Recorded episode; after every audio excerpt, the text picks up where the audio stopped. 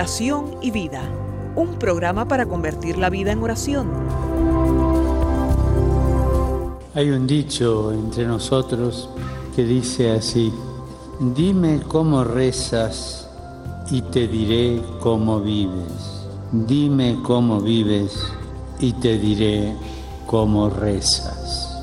Porque mostrándome cómo rezas, aprenderé a descubrir el Dios que vives y mostrándome cómo vives, aprenderé a creer en el Dios al que rezas. Oración y vida, una oportunidad para rezar juntos los unos por los otros. Que nuestra vida habla de la oración y la oración habla de nuestra vida.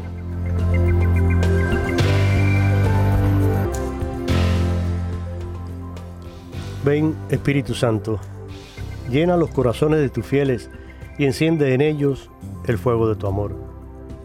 Envía tu Espíritu Creador y renueva la faz de la tierra. Oh Dios, que has iluminado los corazones de tus hijos con la luz del Espíritu Santo, haznos dóciles a sus inspiraciones para gustar siempre el bien y gozar de su consuelo. Te lo pedimos por Jesucristo nuestro Señor.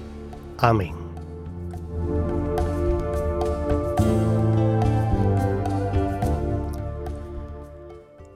Cada viernes es una alegría, una bendición y un gusto poder compartir con ustedes este programa. Estos 55 minutos en los que tratamos de crecer en nuestra vida espiritual, en nuestra formación integral como seres humanos y sobre todo como cristianos. Y eso es una gran responsabilidad que tiene este servidor, Jorge Graña, y también todos ustedes que forman parte de esta familia radial, porque somos responsables de formarnos, prepararnos para saber dar razón de nuestra fe y para evangelizar un mundo que necesita mucho escuchar el mensaje de la buena nueva. No es un secreto para nadie. Y digo que cada viernes es una alegría, pero este viernes yo diría de manera especialísima también porque es el primer viernes del mes de octubre. Es un mes dedicado a la Virgen al Rosario y hoy precisamente la liturgia nos recuerda a Nuestra Señora del Rosario. De eso vamos a estar hablando en la segunda parte del programa, pero dándole así los mm, titulares, digamos, del día de hoy. Como es costumbre, en este primer viernes de cada mes me acompaña el querido Padre Lino Otero, sacerdote legionario de Cristo, de nacionalidad nicaragüense, aunque estudió aquí, ya es ciudadano americano también, pero lleva a su querida Nicaragua en la sangre y por supuesto un gran eh, amante de la Virgen María para él como para todos los nicaragüenses bajo esa advocación hermosa de la divina eh, providencia, Nuestra Señora. Mm, eh, y claro, ¿quién causa tanta alegría la concepción de María? Dije Nuestra Señora de la Providencia, pero es la, purísima concepción eh, que es realmente para todo nicaragüense. Y yo recuerdo de mi época en Miami la famosa gritería, cuando se celebra la fiesta de la Purísima el 8 de diciembre. Hoy con el Padre Lino vamos a continuar con este pequeño libro Modelos Bíblicos de Oración escrito por otro sacerdote, el padre Jordi de la Torre, que es un profesor de Sagrada Escritura en el Seminario Salesiano de Martico Dolar en Barcelona y también de la Facultad de Teología en Cataluña. Es un sacerdote español salesiano. Y este mm, pequeño libro que nos ha servido de guía para una serie de programas Comenzamos en toda una primera parte siguiendo reflexiones que nos presentaba el padre Jordi, inspirado en categorías o claves bíblicas que tienen relación con la liturgia cristiana. Y realmente cada uno de esos programas fue muy hermoso porque nos eh, sirvió y nos ayudó a ir entendiendo cómo esas claves que aparecen en el Antiguo Testamento, en la Biblia, tienen también un equivalente después en la liturgia, cómo se integran esas claves, esas eh, características en la liturgia y eso nos ayudaba a saborear un poco mejor el contenido de la liturgia. Luego, ya pasadas estas claves en las cuales hablamos pues del éxodo, de la alianza, eh, de, hablamos también del sacrificio, la bendición, todo eso, entramos entonces en esa segunda parte del libro en el cual el padre Jordi nos va presentando diferentes modelos bíblicos de oración. Y él dice algo aquí muy interesante, eh, padre Lino, que lo voy a, citar antes de ya eh, darle la bienvenida oficial a usted o darle, cederle el micrófono para que usted salude a nuestros radioescuchas. Dice él, introduciendo esta segunda parte, día a día vamos desgranando uno a uno los salmos en el rezo de las horas litúrgicas. Sabemos rezar, dice él, con la Biblia, pero nos damos cuenta de que todavía no sabemos rezar desde y según la Biblia. Y dice él, no, no es un juego de palabras. Hemos ido aprendiendo a utilizar el conjunto de oraciones que la escritura pone a nuestra disposición. Y ya eso es un gran paso, es cierto. Nosotros mm, leemos los salmos, las diferentes oraciones que aparecen en la Biblia, incluso pues hacemos la lección divina a partir de un texto bíblico, pero dice él, todavía no hemos aprendido a adentrarnos en las actitudes de los grandes orantes que la Biblia nos presenta, para poder asimilarlas y enriquecer así nuestra propia oración. La Biblia dice no es solo una colección de materiales para la oración, sino que es ante todo una escuela de oración. Y por eso eh, él va presentando estos diferentes eh, personajes que aparecen en la Biblia desde el Antiguo Testamento hasta el Nuevo.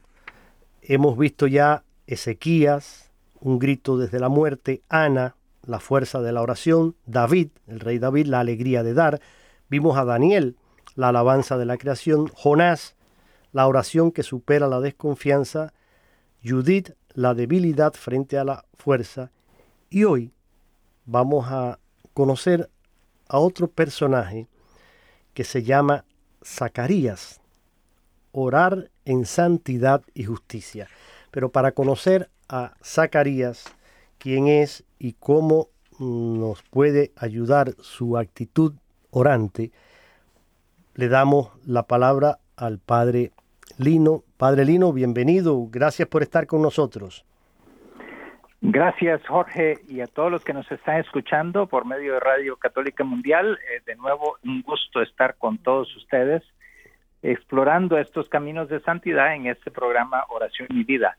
Ciertamente, como nos ha dicho Jorge, hemos estado repasando estos modos de oración y, podríamos decir también modelos, modelos, de, oración, de oración. Este, el personaje bíblico que tenemos hoy es Zacarías y como nosotros como ustedes se recordarán, eh, Zacarías el padre de Juan Bautista. Padre. Y, ¿sí? Sí.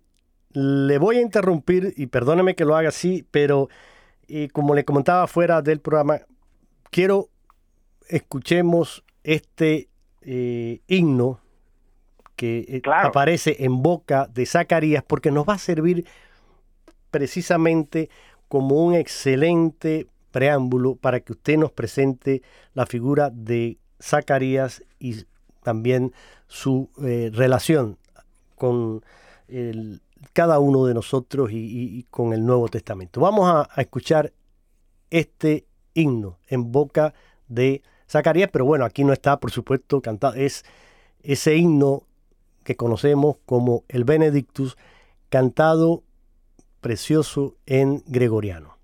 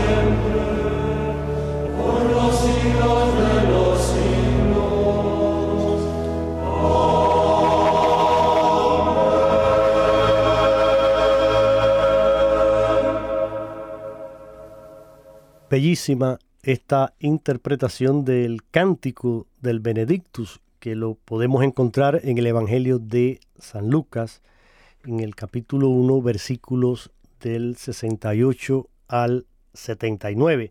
Y lógicamente, Padre Dino, quienes rezan las horas litúrgicas estarán muy, muy familiarizados con este cántico del Benedictus que rezamos todos los días en la hora litúrgica de los laudes.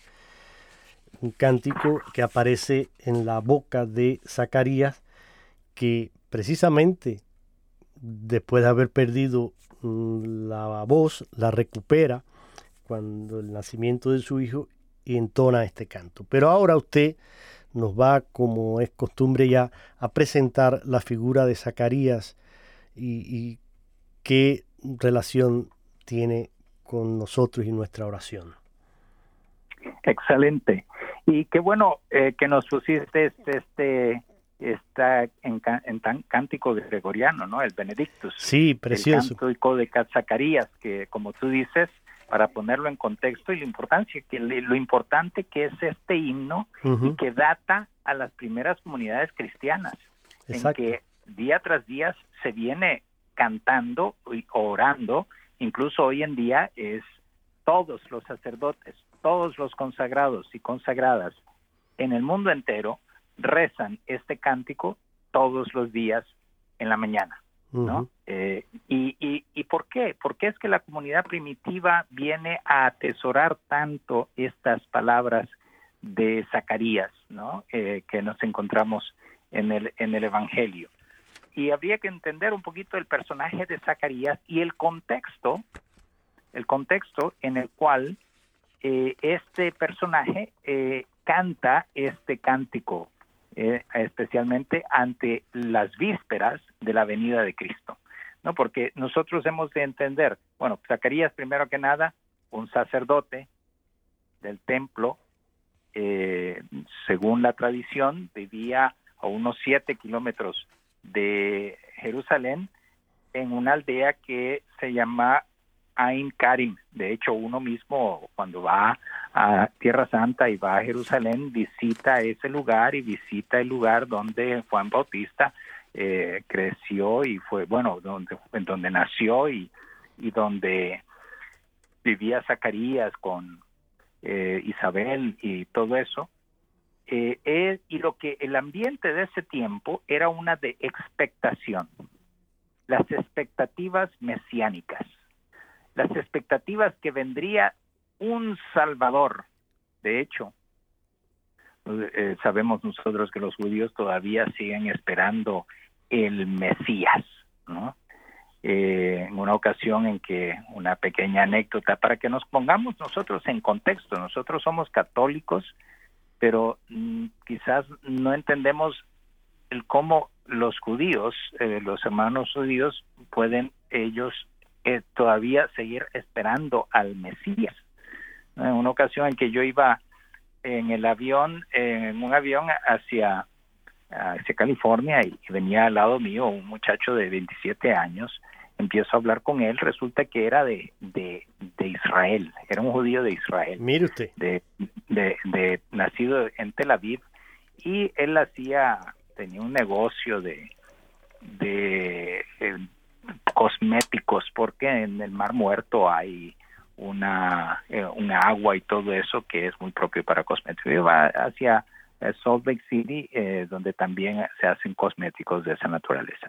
Total, después de estar platicando un poquito, porque yo había estado en Tierra Santa varias veces y todo eso, entonces yo arribo y le pregunto, ¿ustedes todavía siguen esperando al Mesías? Y me dice, sí, este, estamos esperando al Mesías. Dice, y hay dos opiniones. Dice, hay algunos que dicen que el Mesías va a venir primero y después de que venga el Mesías, todos los judíos de todo el mundo van a ir a Israel. Y se queda pensando y dice, en ese caso no vamos a caber, vamos a necesitar Siria. Dice, y dice, y hay otros que piensan que todos tenemos que ir primero a Israel y después viene el Mesías, pero no nos ponemos de acuerdo, dice. Este, en el sentido de que todavía hay esa expectativa que el Mesías ha de venir. Hay incluso, para poner así, un chiste que supuestamente viene de un rabino. Y dice, el chiste dice, estaba un, eh, cuando, cuando viene eh, en el fin del mundo, y entonces eh, dice, Dios regresa, y entonces el judío le pregunta a, Cristo nuestro Señor la segunda venida, ¿es la primera o la segunda? Sí. ¿Verdad? En el sentido de, que ellos están con esa expectativa. Este muchacho con el que yo le estaba hablando, yo le decía, bueno, siguiendo esa lógica, si viene el Mesías, pero luego supuestamente va a ser príncipe de paz y va a haber un periodo de paz en el mundo, pero luego se muere y seguimos en la misma de antes. Y dice, no, pero es que el Mesías va a ser más que un ser humano y dice, y va a entrar a Jerusalén en un borrito blanco, dice, según las escrituras. decía, mira qué interesante. Pero bueno, el sentido de expectativa es uno que se vivía profundamente en el pueblo judío, todavía hoy en día. ¿no? Se sigue viviendo, claro. Imaginemos en aquel entonces cuando Zacarías, ¿no? ¿Cómo sería? Exactamente. Y la misma Ana, imaginemos la, la, la profetisa Ana que estaba en el templo que había pasado toda una vida orando y pidiéndole a Dios que poder tener la ocasión de vivir y ver al Mesías. Y lo mismo Zacarías, el sentirse, Simeón también, el que, el que, a quien presentó eh, eh, la Virgen Santísima al, al niño Simeón que dice, ¿verdad? Ahora puedes dejar a tu siervo irse en paz, porque mis ojos han visto tu salvación, ¿verdad? Y, y es la espera, ah, qué alivio, la esperanza. Hemos estado esperando esto tanto tiempo y aquí está. Zacarías también tenía ese, esa ilusión, ese deseo. Y, y al encontrarse de que su esposa va a dar a luz un hijo, estando ya viejita, y que el ángel le avisa, y este va a ser el precursor. Y si va a ser el precursor, significa que ya está por llegar. Y toda esa esperanza, entonces el, el, el, el ánimo de Zacarías, el cántico de Zacarías, y después cuando se le da el nombre y él escribe en una tablilla que su nombre será Juan, y entonces se desata su lengua, como tú decías, y ahora puede hablar. ¿Y qué es lo que sale de sus palabras? De sus palabras sale un entusiasmo que luego la comunidad quizás eh, primitiva pone en sus, en sus labios, pero que refleja el ánimo de Zacarías de exaltar a Dios y bendecir a Dios porque después de todo lo que han venido sufriendo y todo, Dios responde. Dios responde. Y así ha sido la historia de Israel cuando Dios sacó a su pueblo de Egipto, aun cuando habían pasado 400 años en esclavitud, pero finalmente el Señor libera, el Señor salva, salva el Señor eh, se acuerda de su pueblo. Y el cántico de Zacarías vendría a decir lo mismo, ¿no? Tiene eh, diferentes partes, una de ellas al principio, la obra de salvación, ¿verdad? Que realiza la promesa de Dios y luego en la persona del Mesías que está por venir y el hecho de que su hijo, su propio hijo, a quien le pondría el nombre de Juan, vendría a ser el profeta del Altísimo. Juan Bautista se vuelve la puerta, el paso, la frontera, por decirlo así, entre el Antiguo y el Nuevo Testamento. Con Juan Bautista podríamos decir que es el último de los profetas del Antiguo Testamento, pero ya a la vez el que prepara el camino del Nuevo Testamento de Cristo nuestro Señor. ¿verdad? Y luego podríamos hablar mucho de Juan Bautista como el precursor, pero aquí lo que me quiero enfocar es en esa expectativa y la respuesta de Dios a esa expectativa. La bendición y el sentido de gratitud de una persona que ha estado esperando y que sabe que Dios responde y se alegra en las vísperas, aunque todavía no llega, de que Dios ya respondió y que solamente es cosa de su tiempo. Nosotros estamos en expectativa de la segunda venida de Cristo. Así como los judíos están en la expectativa todavía del Mesías, nosotros también estamos en expectativa del Mesías, en ese sentido estamos igual, ¿no? Pero ellos están en expectativa de la primera venida, nosotros estamos en expectativa de la segunda venida, pero seguimos en expectativa. Pero nosotros ya sabemos que Cristo nuestro Señor ha vencido, ha vencido la muerte, ha vencido el pecado y que la última palabra la tiene Dios. Así es, padre. Y qué interesante todo esto que nos está comentando, porque ciertamente eh, esa eh, expectativa eh, se hace presente también, por supuesto, en nuestra vida de oración. Y de ahí que mm, el padre Jordi vaya presentándonos estas figuras. Y hoy, en el caso concreto de Zacarías, que era un sacerdote del templo y fue allí precisamente donde recupera el habla que, como dijimos, había perdido por que cuando se le anuncia que su mujer, Isabel, iba a tener un, hijo, él duda y el, y el, ángel le dice, bueno, pues precisamente como has dudado, perderás el habla hasta que nazca el niño. Y le manda a poner Juan, ese es el nombre y mire, todo en la Biblia tiene un, significado. Uh, profundo y por eso es tan interesante que podamos estudiarla, que podamos comprender y que estos programas nos ayuden a ir precisamente profundizando en este conocimiento bíblico. A los parientes que quedan sorprendidos por Zacarías, que cuando le preguntan qué nombre le, le, quiere poner, él dice Juan y lo escribe en una tablilla porque no podía hablar, pero precisamente en hebreo el nombre de Juan significa Dios es favorable. Y claro, Dios es favorable al hombre, quiere que el hombre se salve, quiere la salvación de todas las naciones de la tierra. Dios es favorable a la humanidad, guía su camino hacia la tierra donde reinarán la paz, la justicia y todo esa, eh, ese camino y toda esa peregrinación y toda esa expectativa se va a cumplir precisamente en Jesús.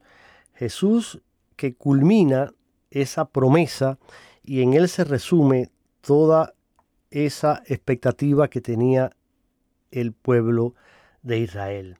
Aunque todavía ellos sigan esperando, como dice usted, pero realmente para nosotros, cristianos, Jesús, la palabra de Dios hecha carne, pues lo resume todo y es esa luz que viene de lo alto. Hermoso este, este cántico de Zacarías porque como decía usted, esas tres partes que va resaltando primero esa, eh, como decía, obra de la salvación del Señor. Bendito sea el Señor Dios de Israel, porque ha visitado y redimido a su pueblo. O sea, los israelitas estaban conscientes de eso y los, salmos nos van, y toda la historia de la salvación eh, va narrando esa presencia salvífica de Dios, ese kairos, como hemos dicho en otro, uh, en otro momento, que es ese tiempo en el que Dios se hace presente. No es el, cronos, no es el, tiempo este físico que vamos marcando las horas, los días. El kairos de Dios es ese tiempo de salvación y Dios se manifiesta a su pueblo. Luego, entonces, en esa promesa de Dios que se va realizando, y dice él, es la salvación que nos libra de nuestros enemigos, de la mano de todos los que nos odian, para concedernos que libres de temor, arrancados de la mano de los enemigos, les sirvamos con santidad y justicia. Y finalmente, pues claro, la referencia es a Cristo. Por la entrañable misericordia de nuestro Dios nos visitará el sol que nace de lo alto para iluminar a los que viven en tinieblas y en sombra de muerte, para guiar nuestros pasos por el camino de la paz. ¿Quién es ese sol que nace de lo alto? Es Cristo, que nace en el seno de María Virgen. Entonces, es realmente interesante que el Padre Jordi va presentando, Padre Lino, a través de estos modelos de oración, esas actitudes, pero muchas veces me temo, Padre Lino, que nos acostumbramos a rezar de una forma mecánica y vamos repitiendo palabras, oraciones, súplicas, letanías, aculatorias, lo que ustedes quieran. Vamos repitiéndolo a veces tan mecánicamente, incluso mm, la, propia oración desde el Padre Nuestro, el, Santo Rosario, vamos desgranando esas Ave Marías, pero de una forma tan mecánica y parecemos a veces robots, autómatas, que, ok, déjame, tengo que rezarlo, ¿qué, qué hora es? Ah, son las, sí, eh, eh, van a ser las 12, vamos a rezar la hora intermedia. Abrimos el breviario y empezamos a rezar y leemos esos salmos, leemos estos cánticos. En el caso de los laudes, por ejemplo, que todos los días rezamos este cántico del Benedictus, pero no, como dice Jordi, no nos apropiamos de esa actitud de el orante, que por qué fue dicha, cómo fue dicha, qué quería expresarse en ese momento y, y hacerla nuestra y hacer que también en nuestro corazón se susciten esos sentimientos y eso va a enriquecer nuestra oración, indudablemente. Entonces, eh, ya nos estamos acercando, Padre Lino, a, a la hora de poner nuestra canción que hoy, por ser lo que anunciábamos al principio, Nuestra Señora del Rosario, he escogido una canción que tiene que ver con este tema y está dedicada precisamente a la Virgen. Pero mire esto, qué bonito, Padre Lino, lo voy a, citar textual y después si usted quiere hacer algún comentario antes de irnos a la pausa, pues bendito sea Dios. Mire, y esto lo, son palabras de el eh, maestro de la iglesia, uno de los doctores, el británico precisamente Beda el Venerable, del siglo VII y VIII, que en una homilía en la que él comentaba sobre el nacimiento de San Juan Bautista, y comentando sobre este cántico de Zacarías, decía Beda el Venerable, el Señor nos ha visitado como un médico a los enfermos, porque para sanar la arraigada enfermedad de nuestra soberbia, nos ha dado el nuevo ejemplo de su humildad. Ha redimido a su pueblo porque nos ha liberado al precio de su sangre a nosotros que nos habíamos convertido en siervos del pecado y en esclavos del antiguo enemigo. Cristo nos ha encontrado mientras yacíamos en tinieblas y en sombras de muerte, es decir, oprimidos por la larga ceguera del pecado y de la ignorancia. Nos ha traído la verdadera luz de su conocimiento, y habiendo disipado las tinieblas del error, nos ha mostrado el camino seguro hacia la patria celestial. Ha dirigido los pasos de nuestras obras para hacernos caminar por la senda de la verdad que nos ha mostrado y para hacernos entrar en la morada de la paz eterna que nos ha prometido. Hace una eh, comparación y una actualización muy hermosa entre la realidad de lo que narra y canta el Benedictus y lo que vivimos nosotros los hombres. Eh, así que por eso quería citarlo, padre. No sé si le parece, ¿qué, le ha parecido eh, esta reflexión de Veda el Venerable? Excelente, excelente, claro que sí, ¿verdad? Sí, sí, sí, sí. Es eh, uno de los padres de la iglesia muy dignos de reconocer. Así es, así es.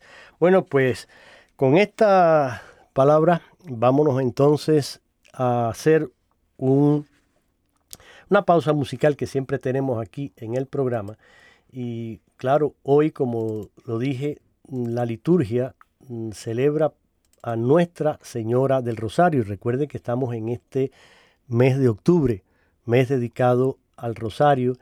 Y vamos entonces a escuchar hoy esta canción que lleva por título, a ver, sí, se llama Virgen del Rosario. Está interpretada por Luis Moreno y el grupo Nuevo Trigo.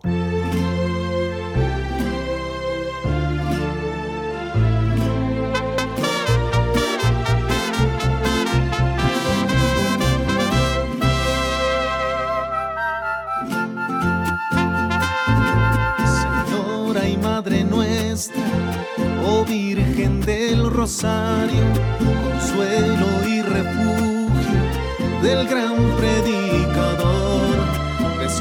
A Cristo, alcánzanos sus gracias, protege nuestros pasos en nuestro caminar.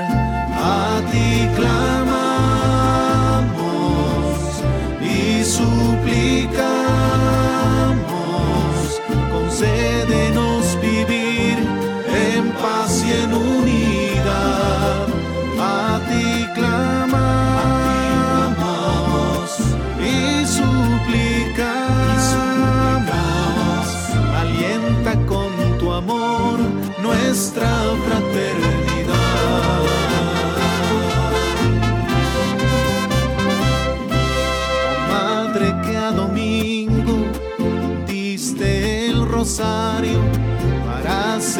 fecunda su predicación, que siempre caminemos tomados de tu mano, unidos como hermanos en una oración. A ti clamamos y suplicamos concédenos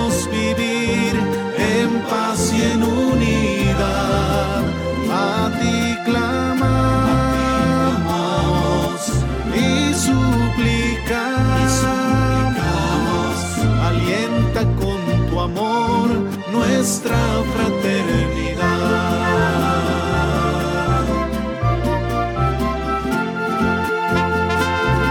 Señora del Rosario, constantes te pedimos, condúcenos a Cristo, Maestro y Salvador. Y mientras predicamos la buena nueva al mundo, haz que tu amor profundo alcance al pecador. A ti clamamos y suplicamos,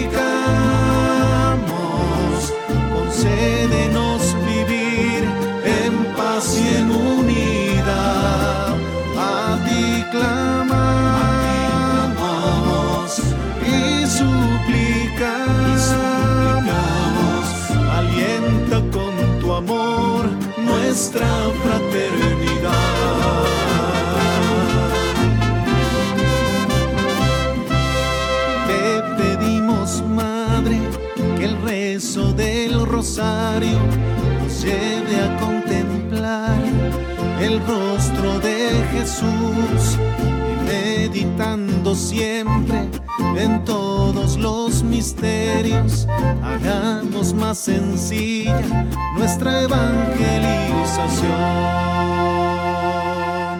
A ti clamamos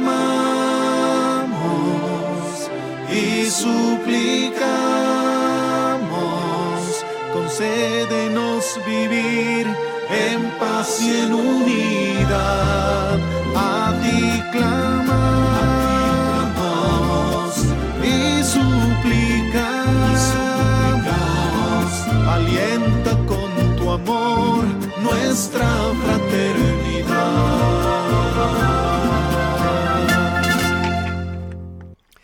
Virgen del Rosario. Esa es la advocación que hoy celebramos, 7 de octubre. Una advocación que nos recuerda precisamente la importancia de dirigirnos afectuosamente, con cariño, con amor, con devoción a nuestra Madre a través del santo del rezo rosario. Un poquito de historia, eh, Padre, Lino, eh, Padre Lino, para mm, nada más entender y llegar hasta este punto. En el año 1208, la Virgen María se le aparece a Santo Domingo de Guzmán y le entrega el Santo Rosario, en la forma como la conocemos hoy y lo enseñó eh, cómo rezarle. Nuestra Santa Madre le encomendó entonces al santo español que se convirtiese él en un propagador de esta devoción y así lo hizo Santo Domingo y el rosario a lo largo de los siglos se fue mm, extendiendo, fue calando, profundizando cada vez más eh, hondamente en los cristianos y en el alma de, todo católico que oraba a su madre. Uno de los episodios históricos que ha sido determinante en la historia de la difusión del rosario fue precisamente la batalla de Lepanto, el 7 de octubre de 1571. En esta batalla, que fue una batalla entre tropas y fuerzas navales cristianas que se enfrentan a la armada del Imperio Otomano, que era de raigambre islámica, se enfrentan para detener las ambiciones expansionistas en Occidente y recuperar eh, la soberanía alrededor del Mediterráneo. Los cristianos, antes de ir a esta batalla, se encomendaron a la Virgen y rezaron devotamente el Santo Rosario. La victoria contundente que se produce posteriormente fue atribuida por los ejércitos cristianos a la intercesión de la Santísima Virgen. Es el Papa San Pío V quien en agradecimiento a la Virgen María instituye la fiesta de la Virgen de las Victorias, primero se llamaba así, a celebrarse el primer domingo de octubre. Y además añadió el título de María Auxilio de los Cristianos a las letanías dedicadas a la Madre de Dios.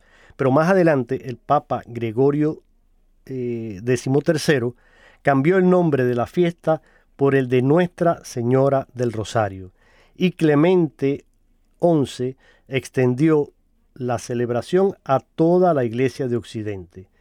Ya posteriormente fue el Papa San Pío X quien fijó definitivamente la fiesta para el 7 de octubre y inmortalizó estas palabras. Decía él, denme un ejército que rece el rosario y éste vencerá el mundo.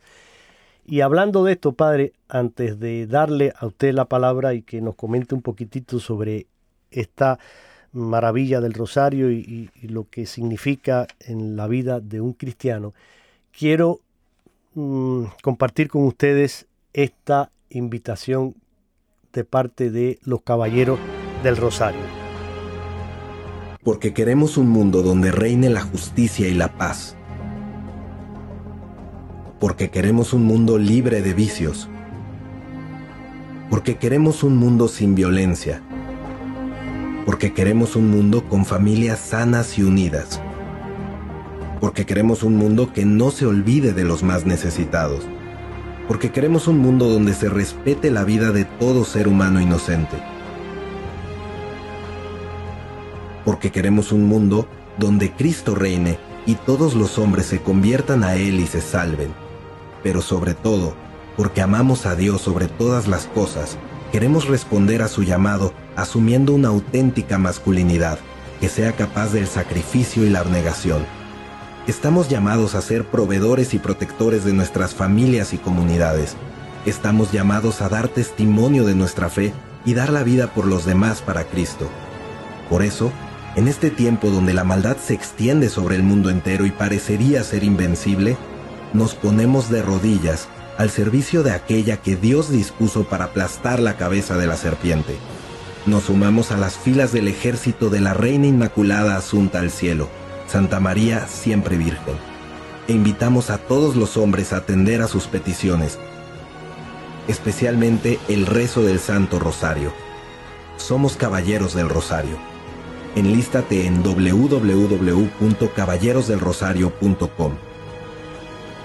Te esperamos este 8 de octubre del 2022 en la convocatoria mundial del Rosario de Hombres. Consulta las localidades en www.caballerosdelrosario.com. Caballeros del Rosario. A Cristo Rey por la Reina.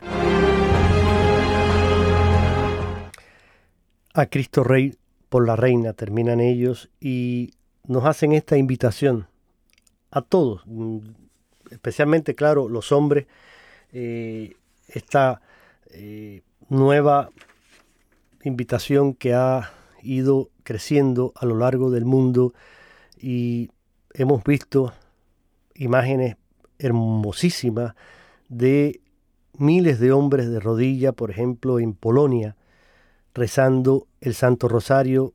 Lo han hecho también en España, en México, en varios países.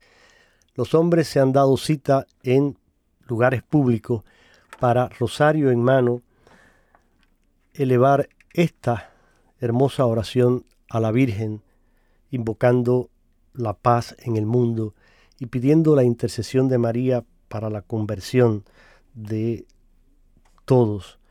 Yo creo que mm, está de más que les diga la necesidad que tenemos de que así sea y mañana todos los que nos están escuchando pues que puedan reunirse y rezar el rosario y hacerlo en familia. Pero Padre, usted como sacerdote, que por supuesto reza el Santo Rosario, ¿cuál es su experiencia con María? ¿Cuál es su experiencia con el Rosario? ¿Y qué consejo nos puede dar? Porque quizás algunos todavía no han descubierto eh, ese amor por el rosario, eh, ese gusto por el Santo Rosario. A mí me costó, lo, confieso aquí.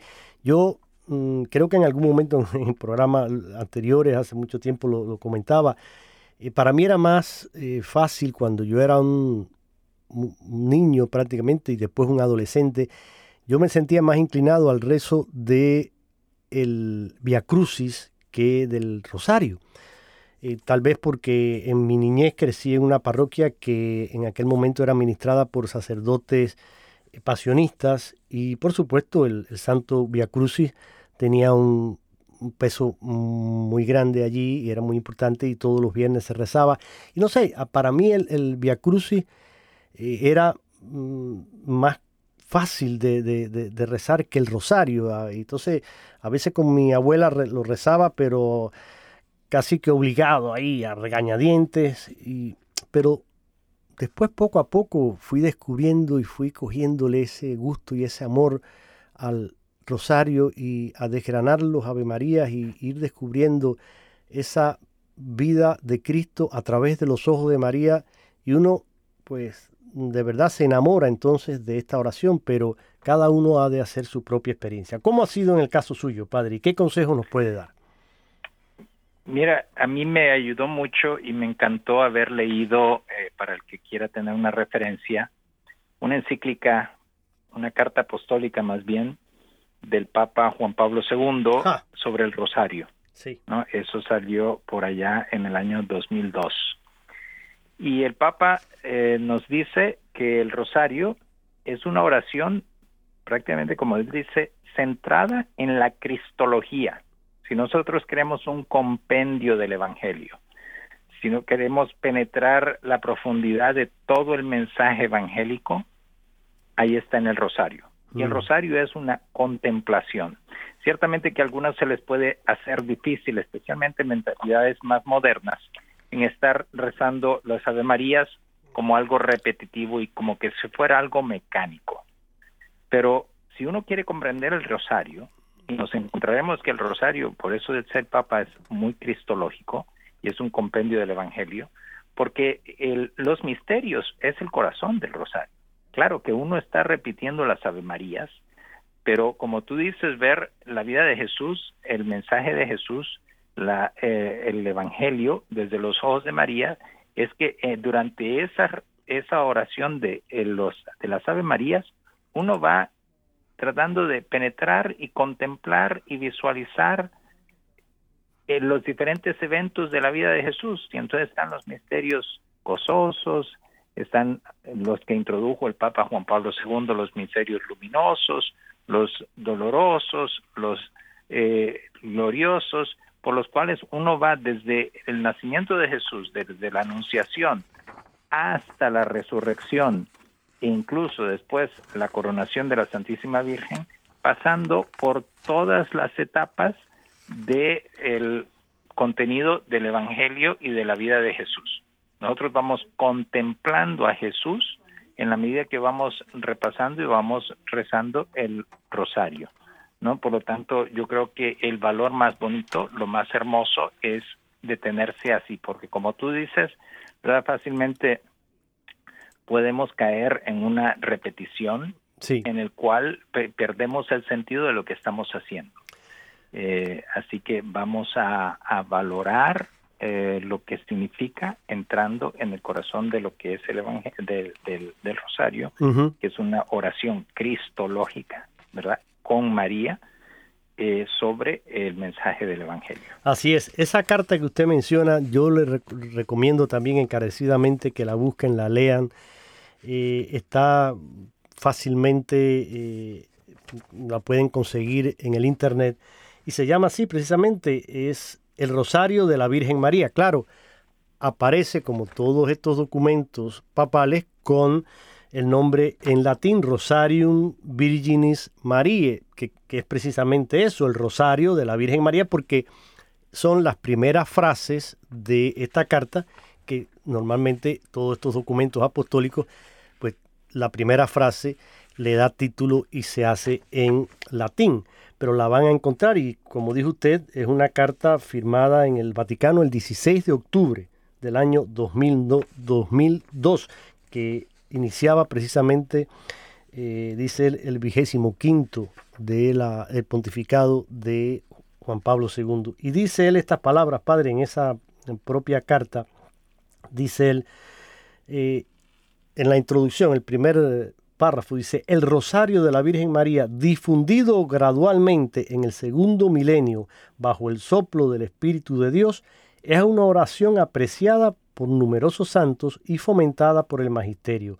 en su sencillez y profundidad sigue siendo también en este tercer milenio, que ya estamos viviendo, siglo XXI, eh, pues sigue siendo también en este tercer milenio apenas iniciado, dice él, una oración de gran significado, destinada a producir frutos de santidad, y se encuadra bien en el camino espiritual de un cristianismo que después de dos mil años no ha perdido nada de la novedad de los orígenes y se siente empujado por el Espíritu de Dios a remar mar adentro. Miren, eh, fue Juan Pablo II también, recordemos, Padre Lino, quien introdujo los misterios luminosos. Pero miren qué bonito. A ver, yo se lo voy a resumir aquí en, en una frase, en un párrafo. Los misterios de gozo nos ponen ante la alegría de la Navidad y todo su entorno, porque precisamente la venida del Señor en la carne ha traído esa alegría al mundo entero. Luego estos misterios luminosos que añadió eh, San Juan Pablo II nos ayudan a recorrer la vida pública de Jesús desde su bautismo hasta la Eucaristía. Los misterios dolorosos que se rezan en un día como hoy, viernes, los martes y los viernes, pues nos van recordando precisamente el precio de nuestra salvación, el drama de la pasión y de la cruz, esa muerte, esa pasión de nuestro Señor Jesucristo. Y luego, pues claro, sabemos que no todo terminó en la cruz, después de la cruz vino la resurrección. Entonces los misterios gloriosos nos presentan precisamente la gloria de la resurrección y el fruto que tienen en María, en la iglesia, en todos y cada uno de nosotros. Esa es eh, la síntesis de lo que eh, sería el rosario y creo que mm, es muy sano que podamos rezarlo no solo personalmente, sino también, por supuesto, en familia. Eh, es una oración hermosa. Y, eso y eso lo que has dicho es es muy muy importante en familia. Sí. ¿Verdad? Eh, que los niños se acostumbren a eh, rezar el rosario con sus papás, el que lo puedan rezar especialmente en los momentos más importantes. Eh, recuerdo yo todavía cuando tenía 12 años, en los momentos más difíciles, estábamos en Nicaragua, tiempos de la guerra, Claro. Y mi mamá nos ponía a rezar el rosario todos juntos, con todos los hermanos, mis hermanos, eh, pequeños todos, eh, especialmente en los momentos más difíciles. Y seguramente que, claro, eh, es en esos precisos momentos donde a quién podemos acudir, padre, pues a una madre que siempre está dispuesta a recibirnos, a ampararnos bajo sus brazos, a ese amor maternal que nos cubre, que nos da seguridad, que nos alimenta y que hace crecer en nosotros la esperanza. Entonces, en los momentos difíciles, como dice usted, como esa experiencia tan hermosa que tuvo, qué, bueno que ha tenido usted y todavía disfruta de una madre que inculcó en usted y en todos sus hermanos esa fe y que así como ella les mm, amó y les ama, así mm, pues también esta Madre del Cielo, María, nos ama a todos. Así llegamos al final de este programa. Agradezco a todos su sintonía y le pido, Padre Lino, que nos dé su bendición para terminar en el día de hoy. Muy bien, que la bendición de Dios Todopoderoso, Padre, Hijo y Espíritu Santo descienda sobre todos ustedes y con ustedes permanezca siempre. Amén. Amén. Gracias a todos por su sintonía. Recuerden, mañana únanse a este rezo mundial del Santo Rosario y que la Virgen nos obtenga abundantes bendiciones y sobre todo la paz para el mundo entero. Feliz fin de semana.